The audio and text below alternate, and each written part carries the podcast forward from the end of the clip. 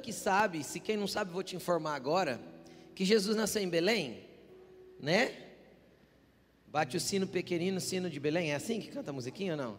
Né? Já nasceu Deus menino para o nosso bem. Então, Jesus nasceu em Belém. E eu quero falar um pouquinho sobre isso, porque né, ontem foi dia 25, e eu acho que eu quero começar a palavra com isso. E é muito interessante, porque Jesus nasce em Belém.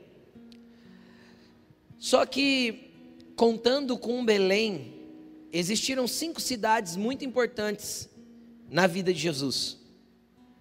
Cinco cidades, cinco lugares. Começando em Belém, Jesus viveu em mais quatro lugares além de Belém. E o que, que tem a ver as cidades que Jesus viveu com a minha vida? A verdade e o entendimento que Jesus me deu. A verdade é que essa mensagem, de verdade, é uma mensagem que o Senhor me revelou isso no meu coração, eu acredito que tem uns 12 anos ou mais atrás. E ela foi se ampliando e eu fui entendendo cada dia mais. E é interessante porque cada cidade ela ela tem uma representação da nossa caminhada com Jesus. Cada lugar que Jesus viveu e o que ele viveu em cada um desses lugares simboliza tem um paralelo com a nossa caminhada de fé. Então por isso que o tema da mensagem é esse: seguindo os passos de Jesus. Se ele passou por esse trajeto, ele é um exemplo para que nós passemos também. Então olha para o irmão que está do teu lado e fala assim: um dia Jesus nasceu no seu coração. Fala para ele.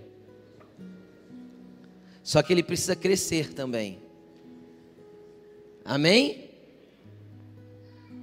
Abra sua Bíblia comigo no Evangelho de Mateus, livro de Mateus, no capítulo 2. Nós vamos começar no verso 1 do capítulo 2 e vamos ler vários textos do Evangelho de Mateus. Amém? Então vamos comigo para Mateus capítulo 2, versículo 1. Vamos orar antes da gente ler? Senhor Jesus, obrigado por essa palavra. Nós pedimos que nós possamos caminhar por esta palavra como um trajeto de entendimento da nossa vida espiritual que possamos chegar nos lugares que o Senhor quer que cheguemos e nos desenvolver naquilo que o Senhor quer que nós nos desenvolvamos. Nos dê entendimento, sabedoria e eu proíbo agora toda tentativa do inimigo para roubar essa semente, com distração, com perturbação, com qualquer tipo de ataque do inimigo. Esta palavra está proibida de ser roubada do coração dos filhos aqui. Em nome de Jesus, que os corações sejam como terras férteis para brotar esta semente e gerar vida em nome de Jesus. Amém. Você pode dizer amém?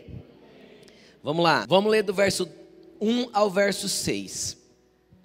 Depois que Jesus nasceu em Belém, da Judéia, nos dias do rei Herodes, magos vindos do Oriente chegaram a Jerusalém. Deixa eu colocar você no contexto primeiro, deixa, deixa, deixa o texto aí. José e Maria, eles eram, eu vou explicar assim para você entender, eles eram noivos. No contexto judaico não existia noivado, mas eles eram como noivos, prometidos em casamento um para o outro. E Maria achou-se grávida pelo Espírito Santo. Você já deve conhecer a história, mas não custa eu repetir. José pensou em largar ela, porque José a princípio pensou que ela tinha traído ele. Aí ele foi avisado por um anjo. E ele tomou ela por mulher e eles se casaram. E quando Maria estava grávida, perto dos dias de, de ter Jesus,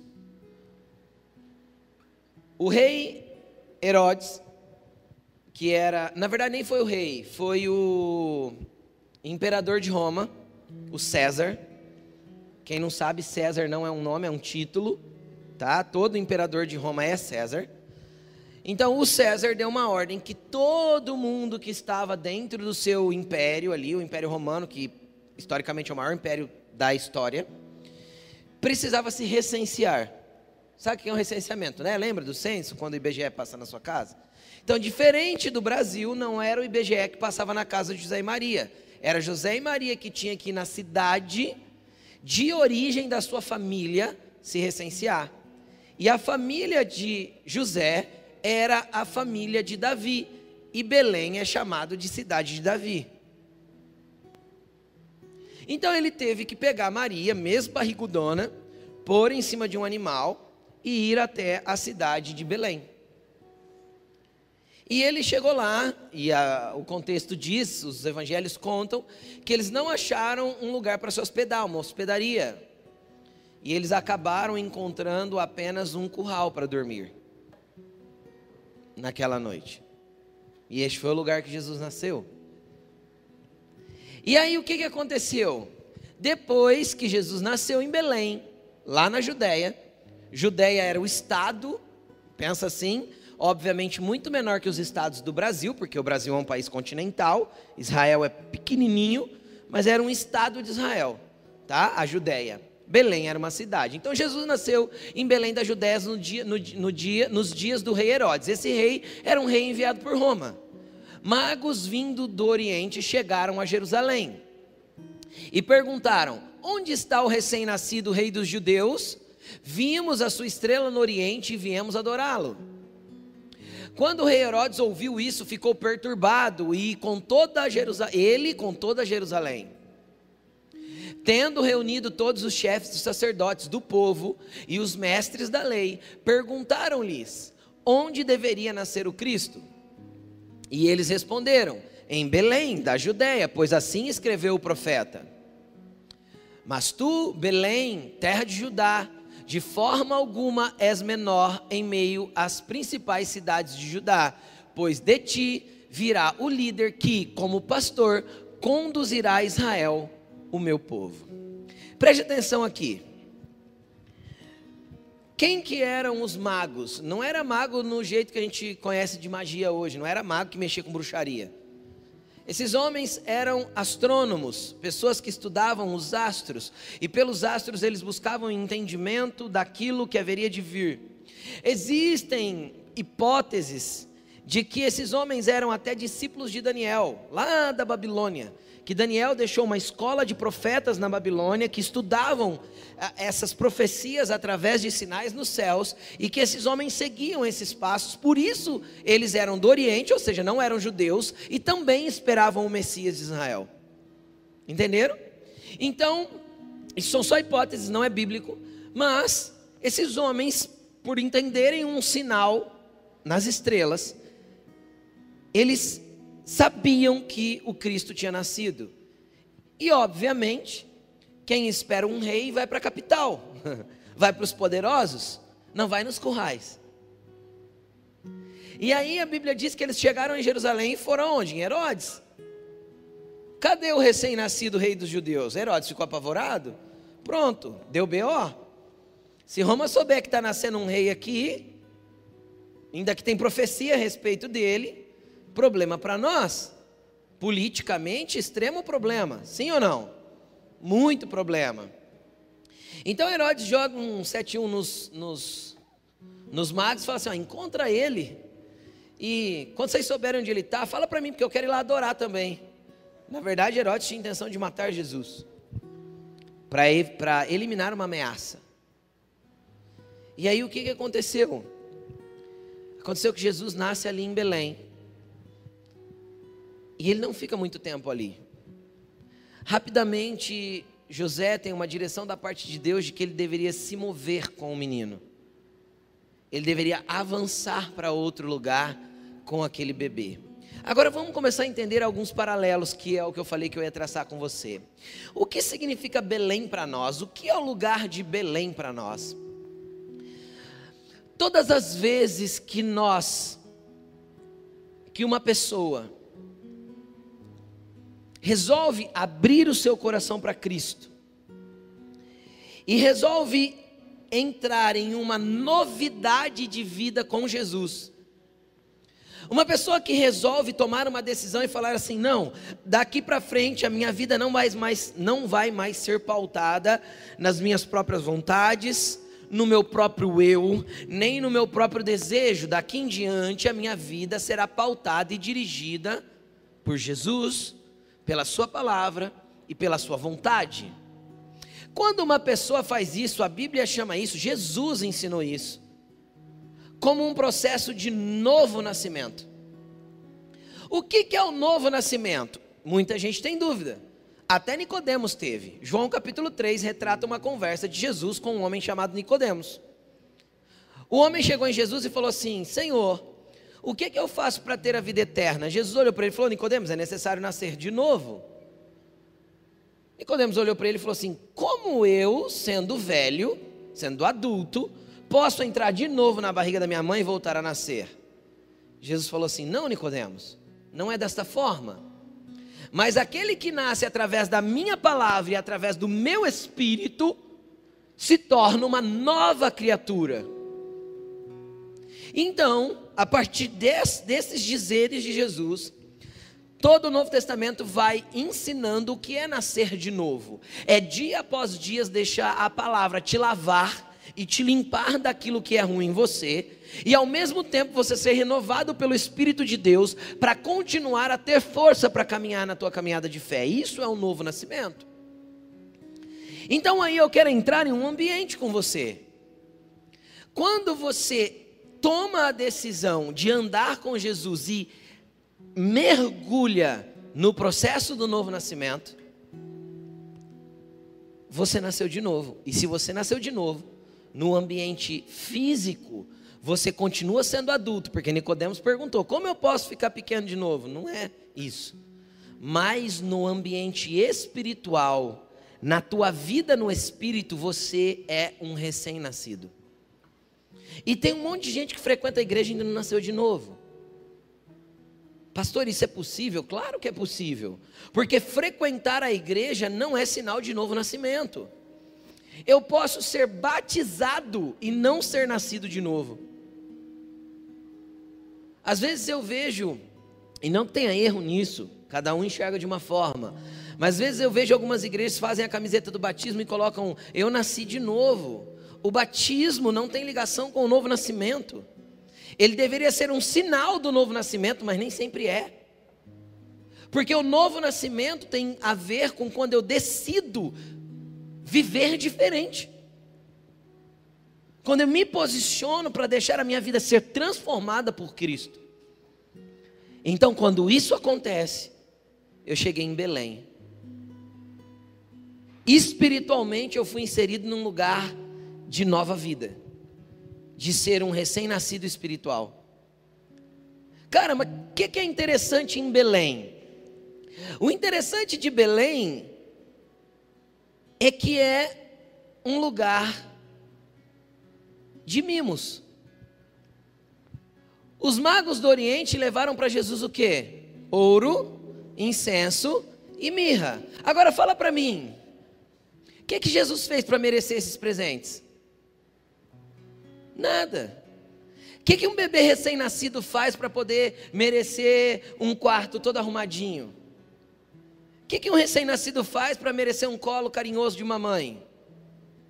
Nada. Ele não tem atitude nenhuma ainda, nem boa nem ruim, para determinar plantio ou colheita de nada. Quem está entendendo o que eu estou falando?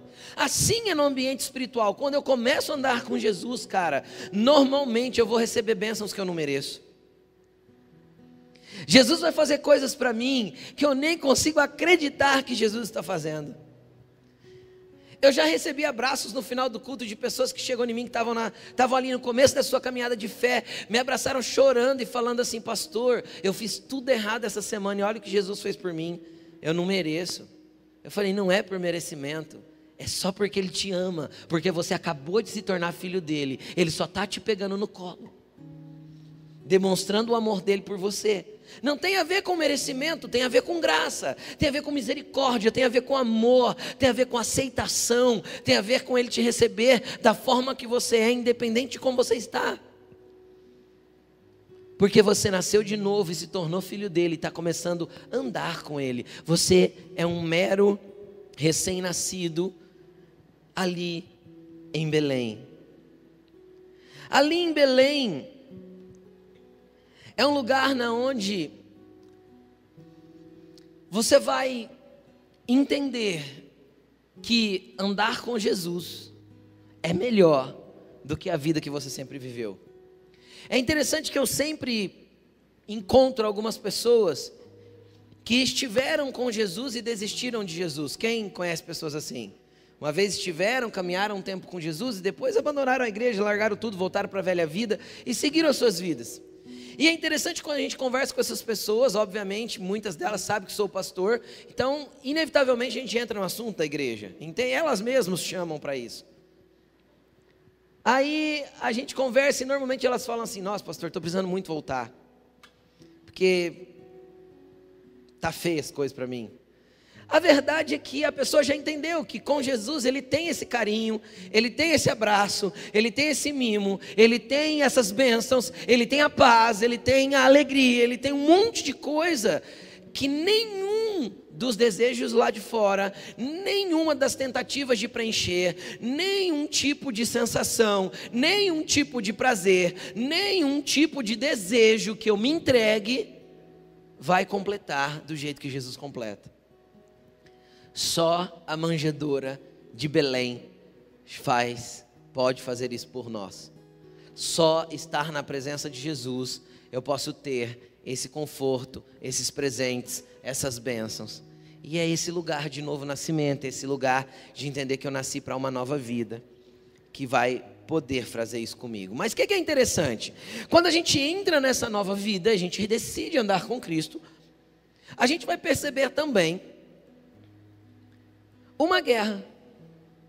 E essa primeira guerra é o inimigo, Herodes, tentando acabar com a nossa vida. A gente vai perceber que vai bater desânimo de ir na igreja. A gente vai querer desistir. A gente vai pensar que a coisa está ficando. O inimigo vai colocar na tua mente que as coisas não vai dar certo com Jesus, que não adianta nada, que nada vai mudar. Quem já teve a sua mente assolada por esses questionamentos aí? É com todo mundo, não é diferente. É só o Herodes pipocando no trono, o Herodes que governava a tua vida.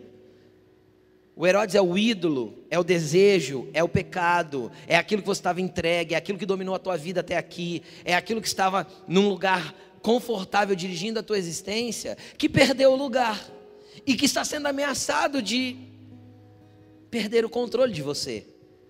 Então o inimigo vai lançar, normalmente é assim, ó, amigos que vão te convidar para tudo quanto é tipo de rolê bancando tudo como nunca bancaram. É assim, te oferecendo coisas que você nunca teve, falando para você ir em lugares que você nunca teve oportunidade de ir. É só Satanás, como Herodes, de todo jeito querendo tomar a sua vida de volta. Entende? Querendo tomar o controle de você de volta, tirar você da manjedoura e te matar. Então em Belém nós temos duas oportunidades: ou seguir com Jesus, ou quando nós somos avisados e entendemos que tem alguém nos perseguindo, fugir para o novo lugar que Deus tem para nós. Então Belém é lugar de novo nascimento, mas não é um lugar para crescimento. Agora existe um problema. Quem que é o problema? O problema é quando a gente nasce em Cristo de novo, mas a gente não decide, decide não avançar. Ah, tá bom, eu aceitei Jesus, eu vou na igreja. E, mas sabe, eu não quero nada diferente. Isso que eu tenho já tá bom. Jesus me abençoou, quando eu preciso de uma outra bênção, aí eu fico uns dias sem ir, aí eu volto para a igreja, aí quando preciso de uma bênção eu faço uma campanha. Sete semanas para alcançar a minha vitória, minha família no altar de Deus, sete elos para tocar não sei o quê, quinze, sete passos para não sei aonde.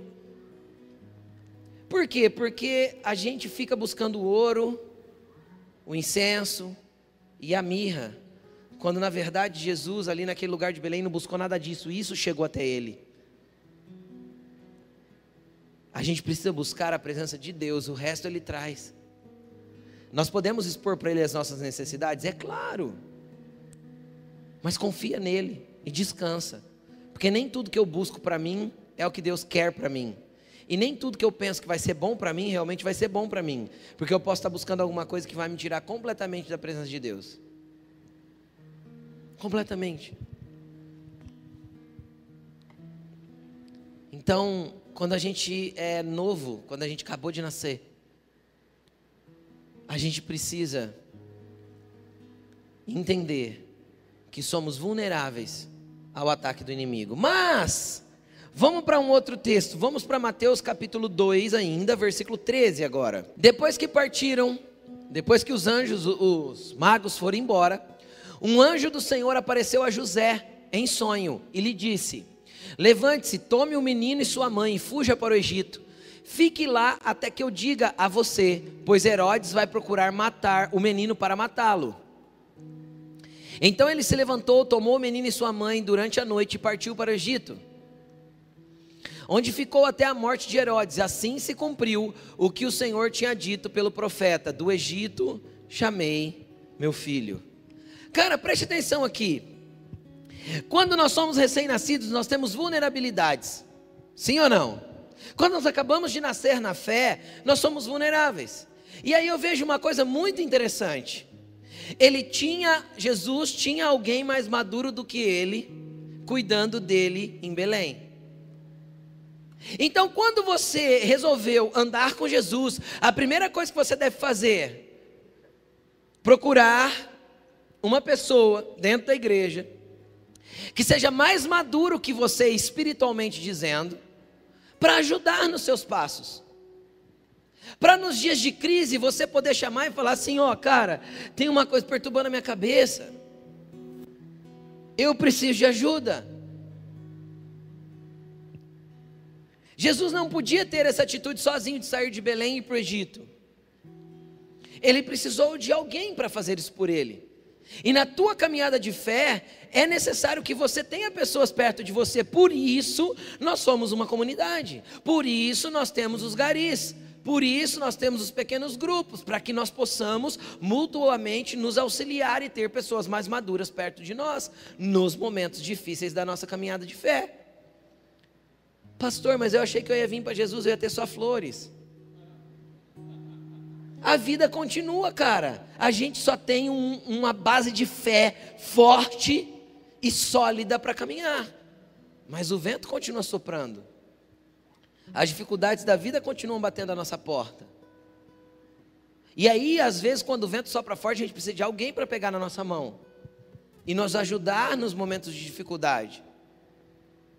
Então, não queira estar numa comunidade isolado, isso não é bíblico. Não queira tentar crescer espiritualmente sem um apoio. Você precisa de pessoas perto de você que vão ter mais maturidade que você e vão te ajudar nos momentos que você precisa de uma força. Todos nós precisamos, em alguns momentos da vida. Quem já precisou de ajuda aí, já teve ajuda e já foi abençoado? É bom contar com os irmãos. É necessário, na verdade. Então José é avisado no sonho e leva Jesus para o Egito. E o que o Egito simboliza? Mudou de ambiente? Sim, nasceu em Belém, mas não ficou em Belém. Rapidinho, Deus movimenta Jesus. Qual que é a próxima movimentação? O Egito. Fala, pastor, o Egito simboliza o mundo. Não, não nesse contexto. Por quê? Porque aqui o Egito está simbolizando, sabe o quê? o lugar de te tirar da zona de conforto. Qual que é o próximo passo depois que eu começo a andar com Jesus, que eu me firmei na minha caminhada com Jesus? Agora Jesus começa a me tirar da minha zona de conforto para transformar a minha vida. Porque a caminhada com Jesus inevitavelmente vai ser uma caminhada de transformação. Então, conforme eu vou caminhando, Jesus vai mexendo comigo. E por que eu falo que esse lugar é fora da zona de conforto? Pensa na sua cabecinha aí. Você acha que é fácil você sair do teu país e morar num país estrangeiro? Quem já teve a oportunidade de visitar outro país, sabe o quanto é complicado você chegar num país estrangeiro. Desde a alfândega até a língua, até os costumes, a comida. A comida é o pior. Melhor comida do planeta é a comida brasileira. A comida, tudo lá fora é ruim para nós. Porque tira a gente da, da, da nossa zona de conforto. Mexe, mexe com tudo. Para se comunicar é mais complicado.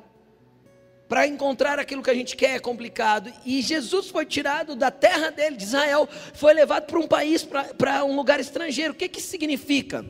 Significa que toda a tua vida você caminhou dentro de uma cultura que você foi ensinado, uma cultura na onde os seus desejos estavam primeiro, as suas vontades tinham que ser colocadas na frente, o seu prazer tinha que ser colocado antes. Uma cultura que é estimulada diariamente a você se mover por aquilo que você vê, pelo que você sente, pelo que você quer. e se entregar para isso.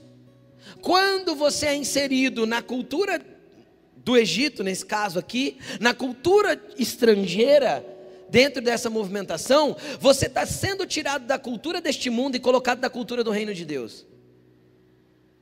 Cara, isso é um choque cultural. Isso muda tudo. Então te ensinaram um monte de coisas que a palavra de Deus vai confrontar você e vai dizer assim: ó, não é isso. Te ensinaram que você tinha que ceder a todas as suas vontades, e a palavra de Deus vai dizer: negue-se a si mesmo, toma a tua cruz e siga-me. Te ensinaram que para poder ter uma vantagem não tem problema uma mentirinha, e a palavra de Deus vai dizer que não é para a gente mentir, porque quem mente se torna filho de Satanás. Aí nós vamos ter que aprender, parar de se corromper, parar de se vender, parar de emitir nota falsa, parar de fazer falcatrua, parar de guardar o troco que foi dado errado, parar de contar uma mentirinha para o bem, porque não existe mentirinha para o bem. Nós vamos ser confrontados com uma cultura completamente oposta daquela que nós vivemos a vida toda e vem um choque de realidade. Esse choque te tira da zona de conforto, esse choque é o Egito.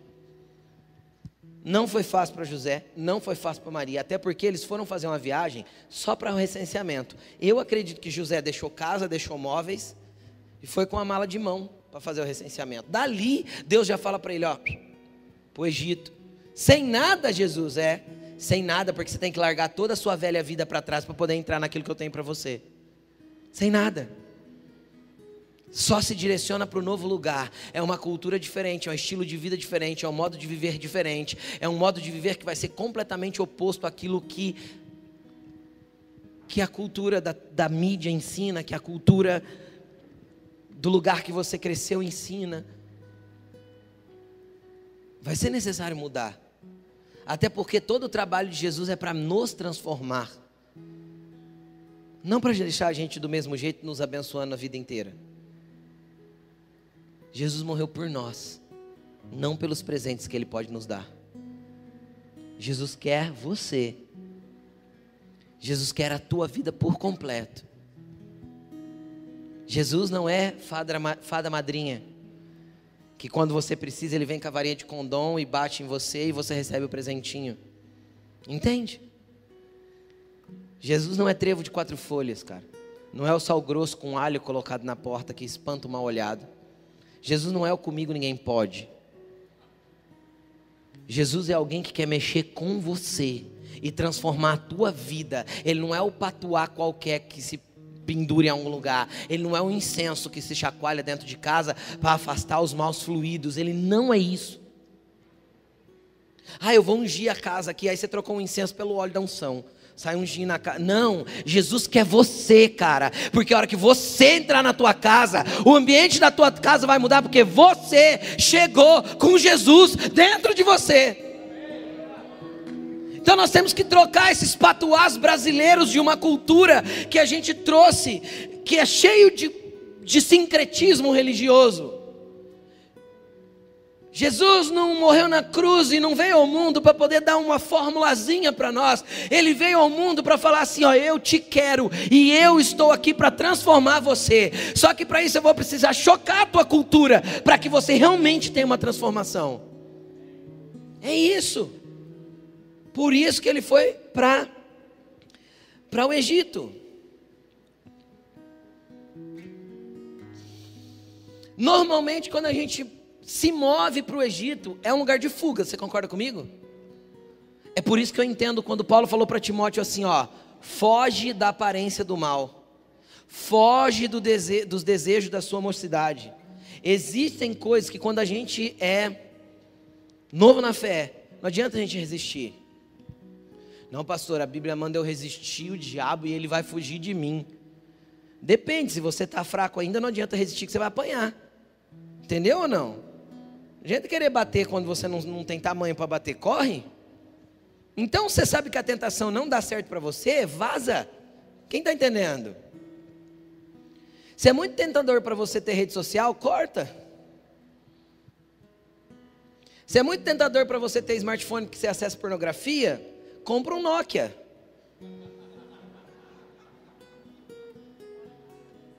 É isso? A gente precisa entender qual é o nosso ponto de fraqueza. Egito é um lugar de fuga. É sair da zona de conforto? Claro que é. Mas eu estou fugindo para não ser tomado pelo inimigo novamente. É o ambiente dos amigos que te leva para a cachaça? Sai dos ambientes dos amigos para não voltar para a cachaça. E assim sucessivamente. Qual que é a tua área de fraqueza? Qual que é o teu lugar que tem que ser de fuga e não de tentar resistir? Acha qual que é o teu ambiente de fraqueza, determina, entende ele e foge. Ai, pastor, eu queria ficar firme. Vai. Vai ficar firme, vai cair igual um tijolo para trás né? do tombo que vai levar. É, não adianta, tem coisa que não adianta a gente tentar resistir, é para fugir mesmo, vaza. Não é para tentar matar o Herodes, ó, linha. Entendeu ou não? Lá então o Espírito, nessa fuga tua, o Espírito vai trabalhar para que coisas sejam transformadas, para que uma cultura mude. Outra coisa que a gente aprende no Egito, ouvir a voz de Jesus. Receber a orientação dele. José ouviu, vai para o Egito. O que, que o anjo falou para ele? Fica lá até você me ouvir de volta. A hora que você me ouvir de volta, você pode voltar. A hora que você ouvir minha voz dizendo, ó, pode voltar, então você pode voltar.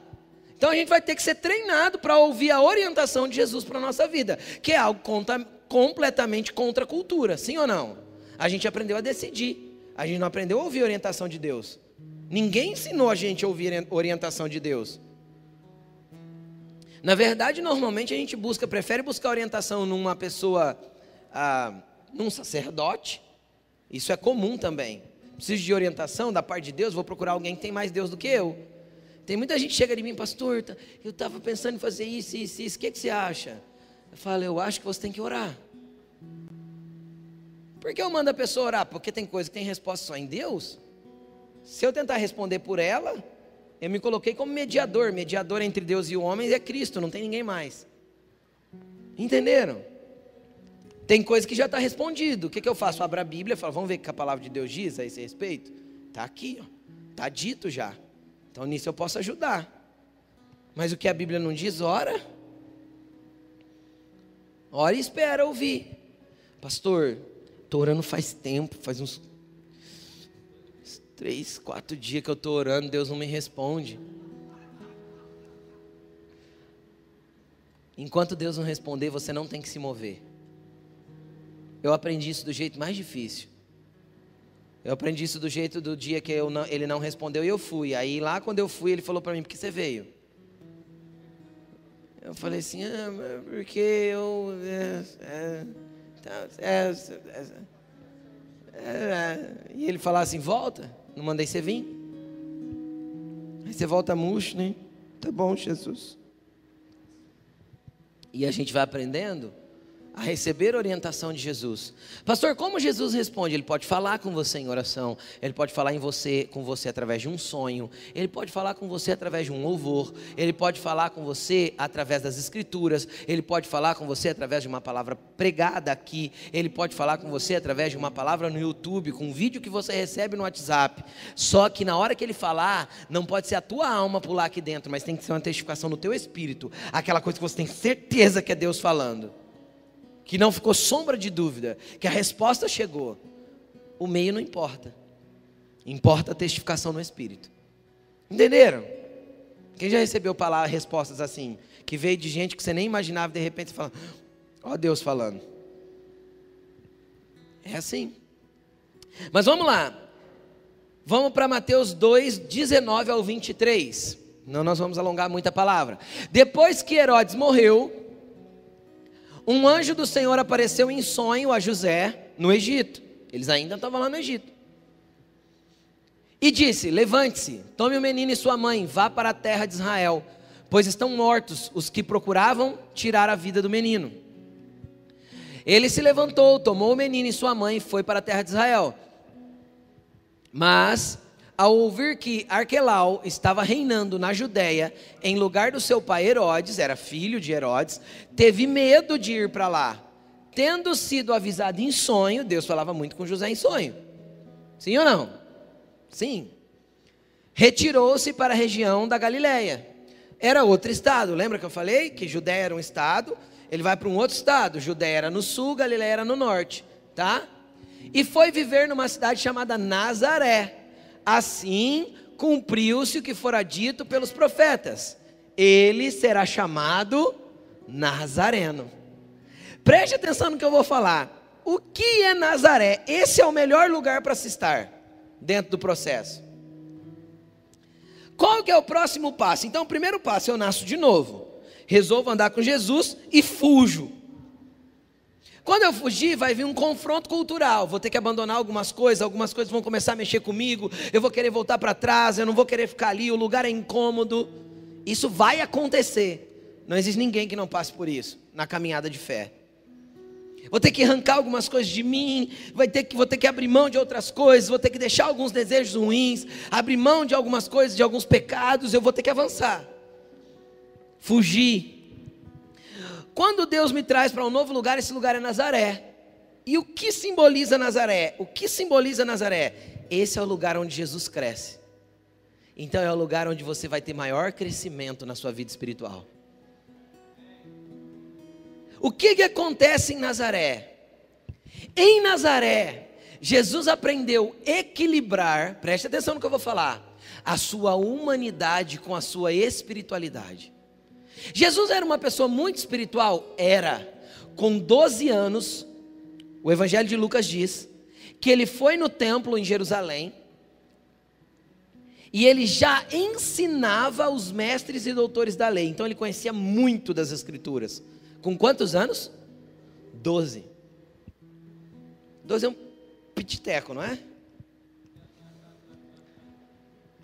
Com doze anos. Então ele era um cara muito espiritual, ele era uma criança muito espiritual, era. Só que ele, ele jogava bola com os amigos na rua, biroca. Tinha estilingue para matar uns passarinhos para comer.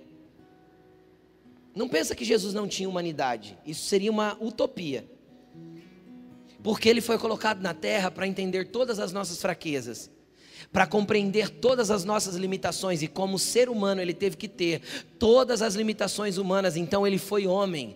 Em Nazaré Ele aprendeu um lugar de equilíbrio entre a espiritualidade e a humanidade. Este é um lugar que muitos cristãos não conseguem achar dentro da sua caminhada cristã.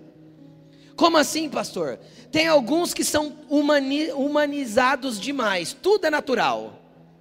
Quem já viu crente assim? Não dá nada não. Tem problema não. Isso é assim mesmo, todo mundo faz.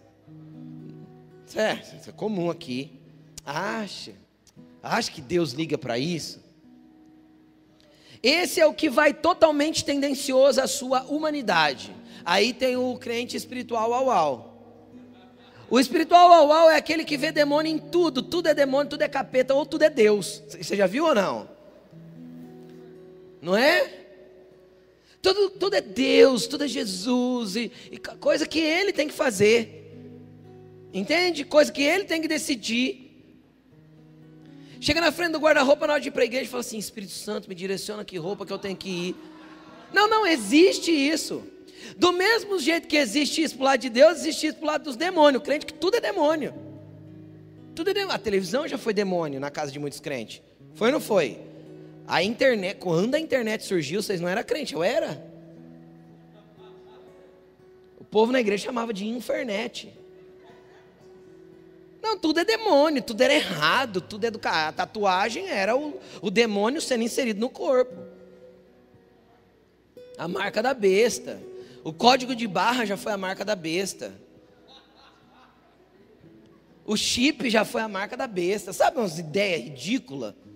Por quê? Porque tudo vê demônio. Isso é falta de equilíbrio entre a humanidade que nós temos e a espiritualidade que temos que cultivar. Nazaré é lugar de crescer. Entender que nem tudo é demônio, nem tudo é Deus, e muitas coisas têm a ver com o nosso plantio e nossa colheita. Eu fiz, eu fiz a caca. Quem que vai colher? Eu?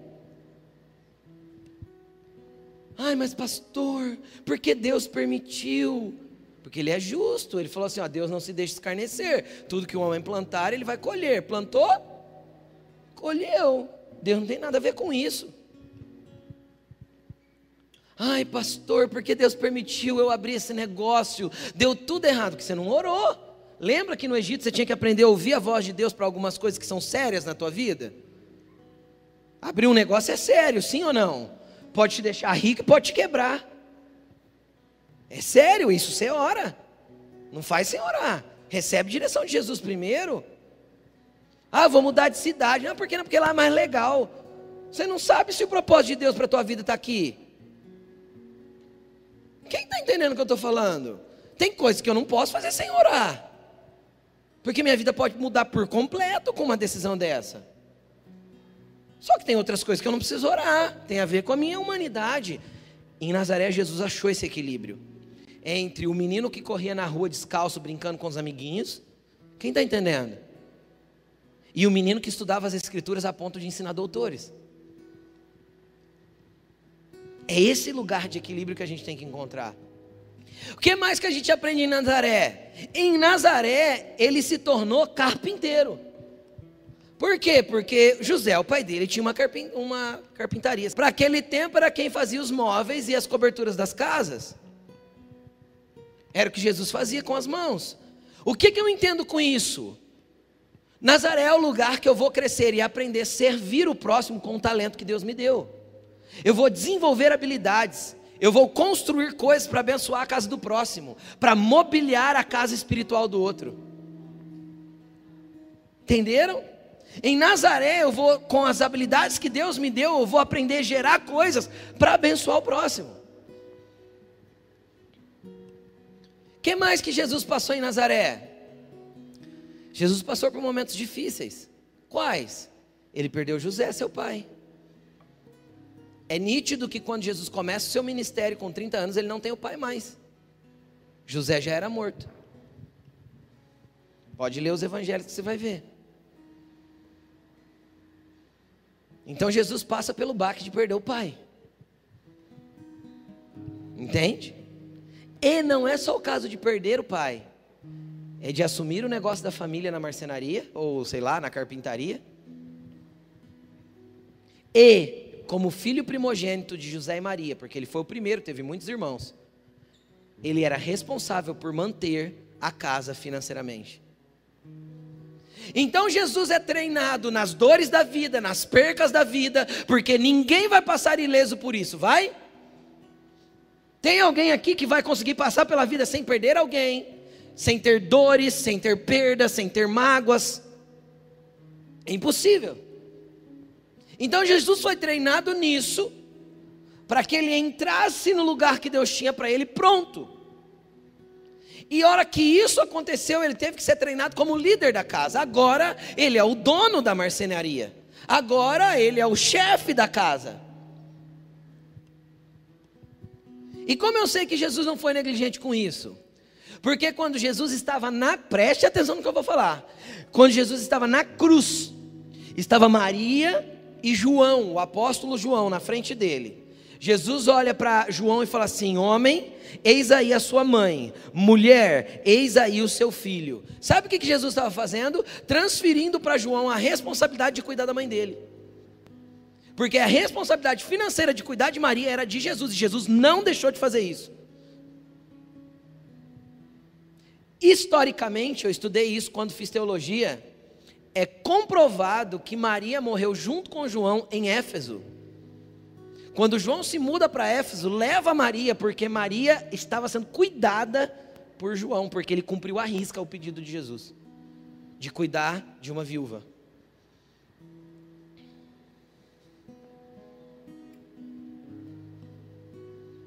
Então, querido, deixa eu te explicar. Jesus foi treinado como líder em Nazaré. Foi treinado como alguém que era provedor, como homem agora, não mais como filho do Zé.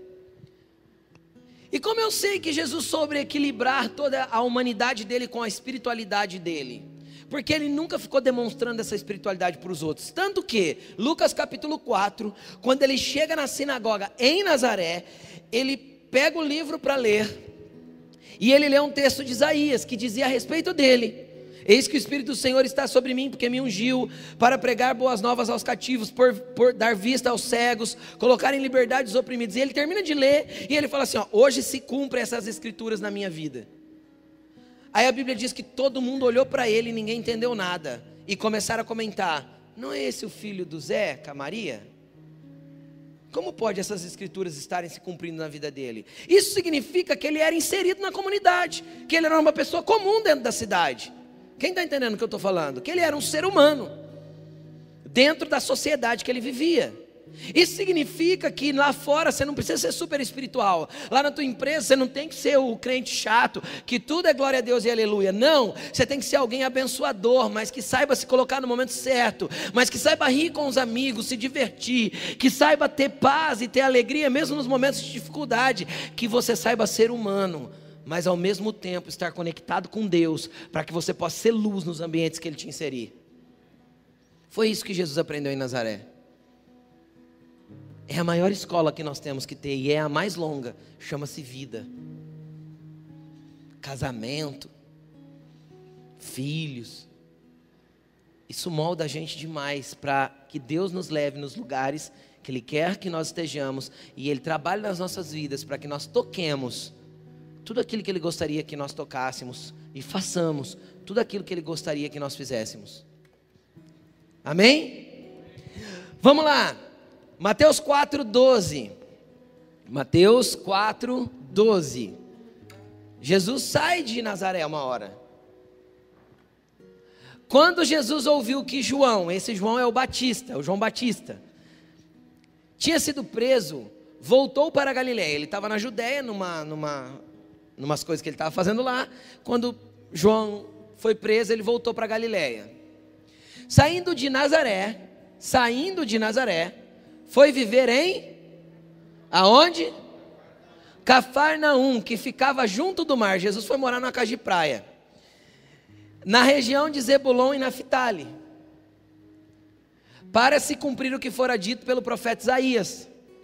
Terra de Zebulon, terra de Naphtali, caminho do mar, além do Jordão, Galiléia dos gentios.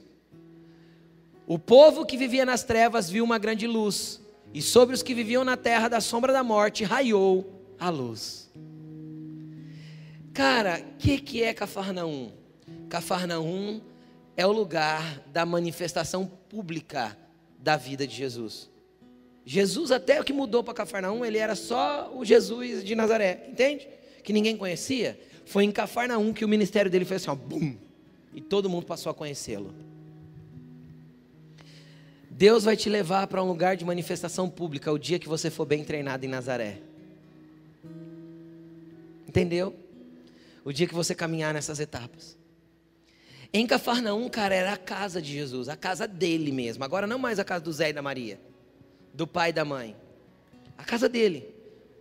Que casa era essa? Quem lembra dos quatro amigos que levaram o cara na maca e desceram pelo telhado? Era na casa de Jesus. Os abusados destelharam a casa de Jesus. Jesus estava na sala dele, de repente o teto abre e o nego desce uma maca na frente dele.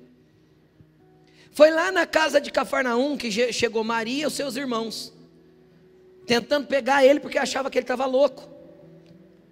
A própria família achou que Jesus estava fora de si por estar fazendo o que estava fazendo. Aí sabe o que ele responde? Alguém chega nele e fala: oh, Tua mãe e teus irmãos estão lá fora. Ele fala assim: Está vendo essas pessoas aqui? Esse aqui são as minhas, são as minhas mães e os meus irmãos. O que, que isso simboliza para nós? Quando a gente vai para a manifestação pública daquilo que Jesus está gerando dentro de nós no secreto, algumas pessoas vão ser contra isso. Então, Cafarnaum é o lugar de esquecer as críticas, é o lugar de esquecer as opiniões, é o lugar de esquecer certas coisas e largar certas coisas para trás, para que nós entremos no novo de Deus. Para que nós acessemos aquilo que Deus tem para nós. Agora estou falando para a pessoa madura. Se você está caminhando a sua, começando a tua caminhada de fé, isso aqui que eu vou falar não é para você. Cafarnaum não é, não é para agora. Você guarda a nota para daqui às vezes dois, três, cinco, oito, dez anos você está vivendo isso. Por quê? Porque vai chegar um momento que você vai ter que se desprender do que as pessoas pensam. Ou você não vai avançar para o que Deus tem para você. Você acha que eu não ouvi? Ah, mas você vai largar um emprego tão bom desse, um, uma empresa tão boa dessa para poder ser pastor de igreja?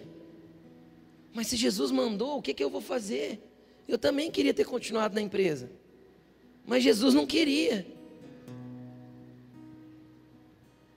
Quem está entendendo o que eu estou falando? Ou eu vou me desprender do que as pessoas pensam, ou eu não avanço para o que Cristo tem para mim.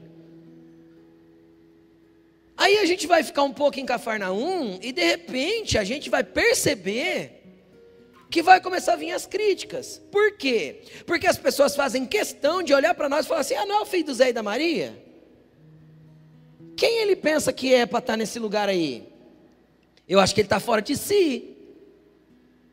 Então vão começar a pegar fraquezas ou debilidades da sua humanidade e vão enaltecer elas para tentar mostrar para você que você é incapaz. Eu sei que tem alguns aqui que já passaram por isso. Vão tentar enaltecer as debilidades da sua humanidade para falar assim: ah, você não pode, você não deve, está errado. Onde já se viu você? Por último, em Cafarnaum, passando o nível das críticas e você superando o nível das críticas, você vai entrar no nível da calúnia.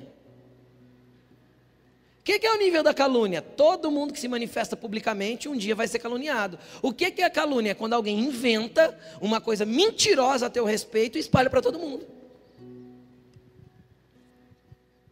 Já aconteceu isso com você, pastor? Aham. Uhum. Já? E aí? Ou eu me ofendo, tento me defender e paro, ou ignoro e sigo. Se é mentira, é mentira, não tem que provar nada para ninguém. Porque aí eu já sei quem eu sou, já tenho minha identidade formada, eu já estou no lugar que Deus, que Deus deveria, que Deus gostaria que eu estivesse, eu já estou morando na casa que eu tenho que estar, eu já estou manifestando o que Deus quer que eu manifeste, eu só sigo. Quando chegaram em Jesus, é, você está falando que é isso, está falando que é aquilo, o que, que Jesus respondia? Você que está dizendo. Você que diz, tu o dizes. ah, mas é você que está dizendo? Não sou eu. Fala o que você quiser. E por último, para a gente encerrar.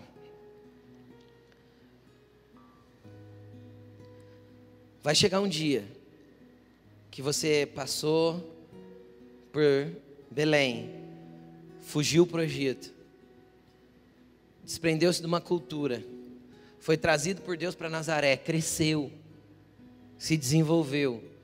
Às vezes Deus já trouxe uma manifestação pública daquilo que Ele quer que você se torne. E essa manifestação pública não precisa necessariamente ser famoso. Você pode estar manifestando publicamente para a tua família. Você pode estar manifestando publicamente para os seus amigos, para a tua casa, para as pessoas que, que estão perto de você, no teu trabalho. É uma manifestação pública. Cafarnaum. Por último, Jesus vai para uma última cidade. Mateus 21, versículo 1.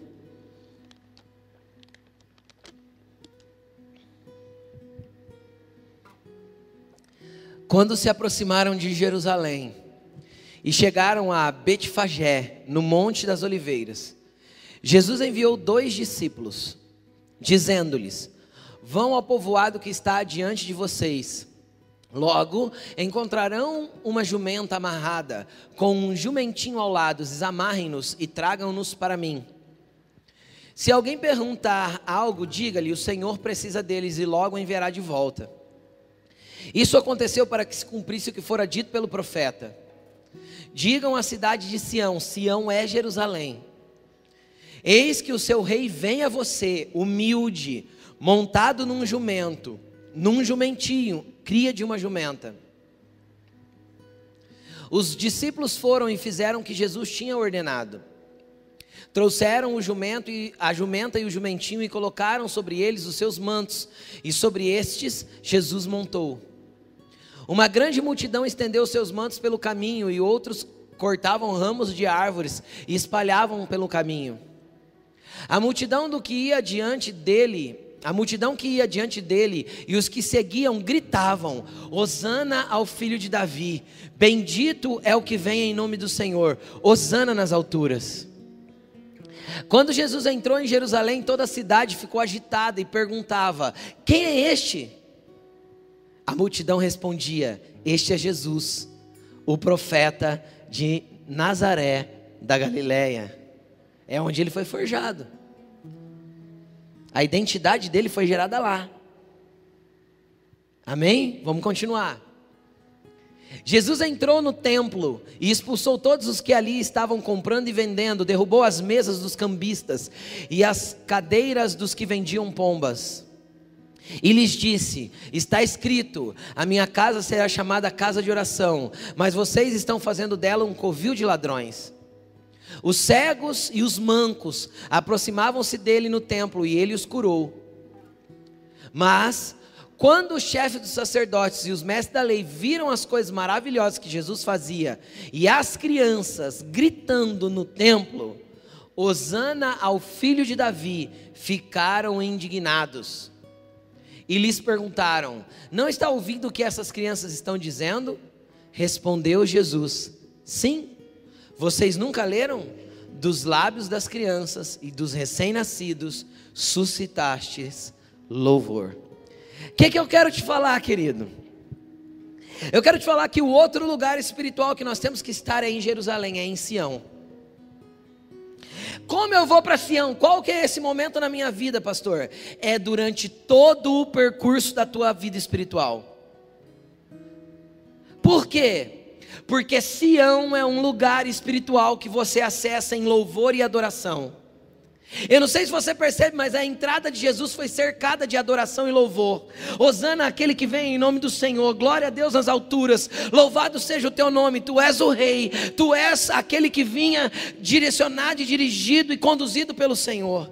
O que é Sião na nossa vida espiritual? Querido, todas as vezes que nós o adoramos em espírito e em verdade, nós acessamos um lugar espiritual de adoração, um lugar espiritual que nós podemos tocar para sermos fortes fortalecidos. Desde quando nós podemos tocar esses lugares? Desde recém-nascidos e criancinhas, porque da boca dos recém-nascidos de Belém, ele suscita o verdadeiro louvor. Então, desde que você chegou em Jesus, você pode começar a adorá-lo em espírito e em verdade, porque o Pai procura adoradores que o adorem em espírito e em verdade. E conforme nós adoramos com um coração sincero, com a verdade do nosso coração, com a verdade do lugar que nós estamos, do entendimento de onde nós estamos andando, nós já vamos acessar um lugar de adoração chamado Sião, que vai nos fortalecer, nos nos encher, fazer com que a gente permaneça, nos trazer força para continuar, que vai nos colocar no lugar de contemplação, para entender quem Ele é, para que nós nunca venhamos a desistir dEle. Para que nós passemos por todas as cidades, por todos os processos e consigamos continuar firmes e inabaláveis na fé. Cara, Sião, você já pode entrar. Como eu acesso Sião, pastor? Com louvor, adoração, humildade e simplicidade na presença de Deus. Sem ritos de religiosidade, sem estruturas de religião, com um coração sincero, o rei vem com humildade e um coração contrito e quebrantado ele não despreza. Quem subirá ao monte santo do Senhor? Sabe qual é o monte santo do Senhor? Sião. Quem subirá ao monte santo do Senhor? Quem entrará na sua presença? Aquele que é puro de mão e limpo de coração, aquele que se entrega, que se rende, que adora em espírito e em verdade. Aí nós já podemos acessar esse lugar. É aquele dia que você é tocado, que você chora, que você clama, que Deus chega e você não entende por que, que Ele chegou. Então, esse lugar é um lugar que nós vamos e voltamos para a nossa realidade humana, quantas vezes for necessário para sermos fortalecidos, até o dia que ele virá, montado em seu cavalo branco, com milhares de milhares dos seus anjos, e nós vamos encontrar com ele nos ares e vamos direto para Sião.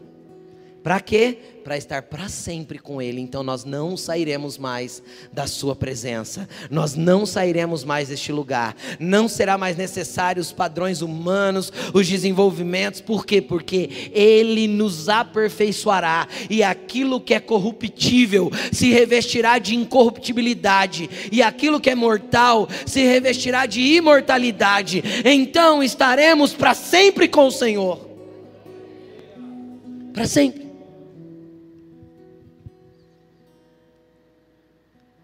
Mas enquanto estamos aqui, temos algumas cidades para passar. Enquanto estamos aqui, temos que seguir os passos de Jesus. E o que é importante nisso? É entender onde estamos. E não tem lugar pior ou melhor. O importante é estar na presença.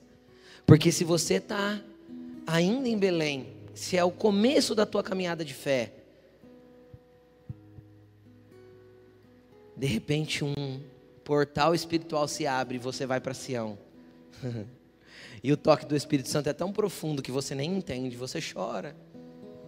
E de repente você é novinho na fé, mas você começa a falar em línguas estranhas. Por quê? Porque um ambiente espiritual foi aberto para que você fosse conectado em Sião e a glória de Deus se revestisse, te enchesse. Aí na segunda-feira você sai daqui da igreja, às vezes no domingo flutuando. Aí na segunda-feira a vida bate de frente com você de novo. Você fala: Meu Deus, eu quero voltar para a igreja, ficar lá. É isso. Então a gente vai tendo que achar esse equilíbrio. Da onde a gente tem que permanecer, da onde a gente tem que fugir do que a gente tem que evitar.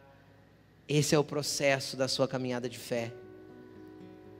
Belém, Egito, Nazaré, Cafarnaum. O importante é que você nunca desista. Olha para a pessoa que está do teu lado e fala, chacoalha o ombro dela assim com carinho e fala assim: Deus falou para você não desistir nunca. Porque Ele te comprou com o preço do sangue dele. Você é para sempre dele. Coloque-se de pé. Vamos orar um pouquinho a respeito dessas coisas. Eu não sei como está a sua caminhada, se você se sente em ainda em Belém, se você ainda se sente no Egito, fugindo das coisas. Eu não sei como você se sente, mas hoje o Senhor está aqui para abrir um ambiente espiritual para que você conecte Sião para que você seja fortalecido nessa noite para continuar, para que você esteja posicionado para não desistir, para que você esteja focado para não voltar atrás.